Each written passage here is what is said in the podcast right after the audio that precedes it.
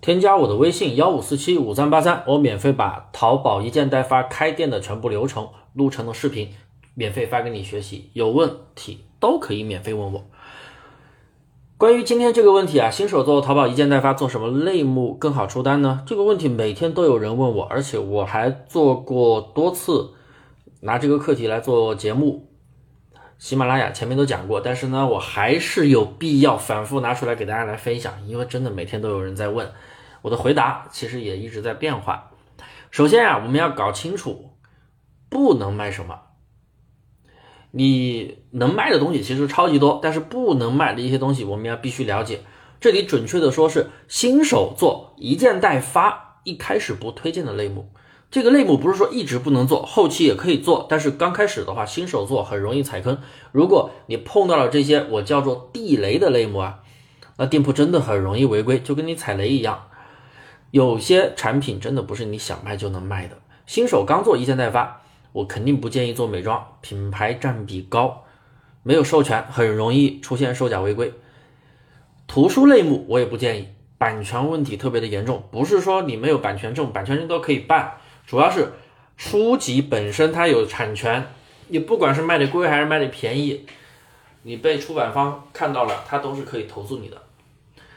食品类目我也不建议，真的都是打假人的聚集地，而且你没有供应链的话，做无货源真的不太好做。那个数码电器类的产品我也不建议，如果没有供应链的话，你别玩这些类目，客单价真的高，而且利润少。关键还特别容易违规。数码电器它有点像快消品，有有一点点像快消品。快消品的话就是那种用的很快，反复购的几率特别大。但电器呢，为什么说有点像快消品呢？它不会说用的特别快，但是种类多呀。你们看看，你们数一下你们自己家里的各种电器，数码产品电器是不是超级多？而且。好多都是啊，要更新换代，更新换代又特别的快，每年都在出新款，所以的话，这这些东西它更新换代也快，它也是一个硬需、刚需的品。但是呢，它好做是好做，但是你没有供应链就没有差价呀。还有就是虚拟类目，像什么会员 VIP 啦、网课啊、PPT 模板呀，涉及到版权问题，有一些甚至没有违规因素的一些类目，什么叫起床服务、叫醒服务。什么男朋友、虚拟男朋友、虚拟女朋友，这些根本不违规，对不对？但是他淘宝他就是会冷不丁的来给你来个危机安全交易的违规，让你罚下保证金啦，或者是给你来个严重违规警告啦，或者甚至给你来个封店。然而你压根都都找不到原因为什么会被封，你从来没有违规，他都会这样。所以呢，虚拟类目也有它的一个缺点，比较大的缺点啊。当然，你要是比较了解规则的话，当然可以做了。我只是说，对于新手来说的话，就不要碰这些。还有一些门槛高的类目，比如说什么白酒啦、医药啦，这更不用说了。你没有证啊什么的，你根本开不了。新手也不用去看。那新手做淘宝到底哪些类目可以做呢？如果你想要溢价高，那我推荐非标品类目，像什么服饰、鞋包、童装、家纺、内衣、睡衣、表演服之类的。你们可以经常看到啊，同一款用了同一个图片卖几百的有不少销量，卖几十的也有不少的销量，溢价空间特别的大。那有溢价空间，那不就有利润了吗？对不对？有一个款几十的也有，几百的也有，溢价空间大。另外像这些的话，它也算是大类目，产品库更新的非常的快。对于新手来说，竞争环境会更小一点。为什么说竞争环境小？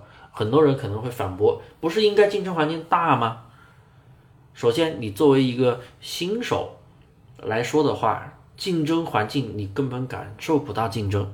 就像现在很多人都在说什么经济危机，经济危机，我们平民老百姓感受到了经济危机吗？是不是？你每天早上起来啊，吃一碗热干面，还不就是一碗热干面？你热干面吃不起吗？是不是？啊，中午吃顿饭，晚晚上又吃顿饭。啊，过节的时候跟老婆去吃个海底捞，大家都吃得起，对不对？经济危机对我们平民百姓没有任何的影响，但是对于富豪来说，那影响就可大了。同样，我们做店也是的，在一个大类目的竞争环环境里面，你一个小商家，你能感受到什么 大环境吗？你一没有压货，二没有工厂，三又没有客服、美工，啥的都没有，你啥成本都没有，你顶多就是卖不出去，卖不出去你不会亏钱呀。那人家工厂卖不出去，那亏的钱，那甚至有可能房子都要卖掉呢，是不是？甚至会欠一屁股债呢。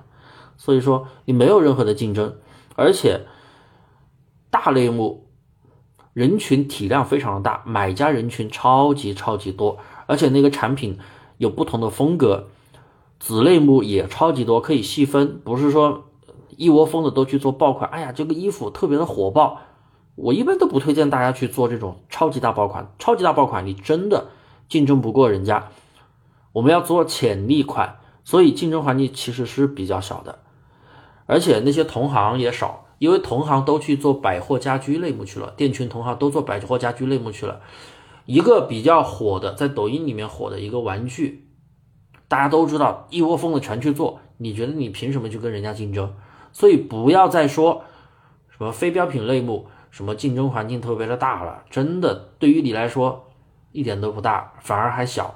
每天都有源源不断的好款、新款出现，利润大，出单也快。不过选品要注意，不会选品的人，不会控制货源质量的人，退货率会比较高。很多做店群的说。什么服饰鞋包退货率高？你知道？你们来想想，你们是怎么做的？去采集店那种大网红店，人家卖一百八，你采过来卖九十九，卖八十八，然后出单了去拼多多拿几十块钱的货发给人家，能不退货吗？一分钱一分货呀，兄弟们。然后再说说百货家居类目，这个也是大多数做店群的朋友选择的，可以做。而且要跟着时效性的节奏去做。什么叫跟着时效性的节奏？比如说马上天冷了，你就要去上一些什么暖宝宝啊、什么保暖披风啊、防寒的一些东西啊，对不对？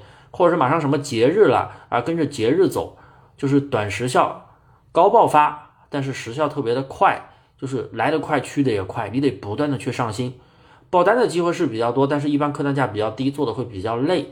做这一类的产品，大家一定要记得不要啥都去卖。利润太低的，坚决不要，要不然的话，一单赚几块钱，你给平台搬砖嘛，多累呀！所以啊，新手做淘宝一件代发到底该做哪些，该不做哪些，我都讲明白了。大家还有什么问题的，记得添加我的微信幺五四七五三八三，我会免费给你解答所有的疑问。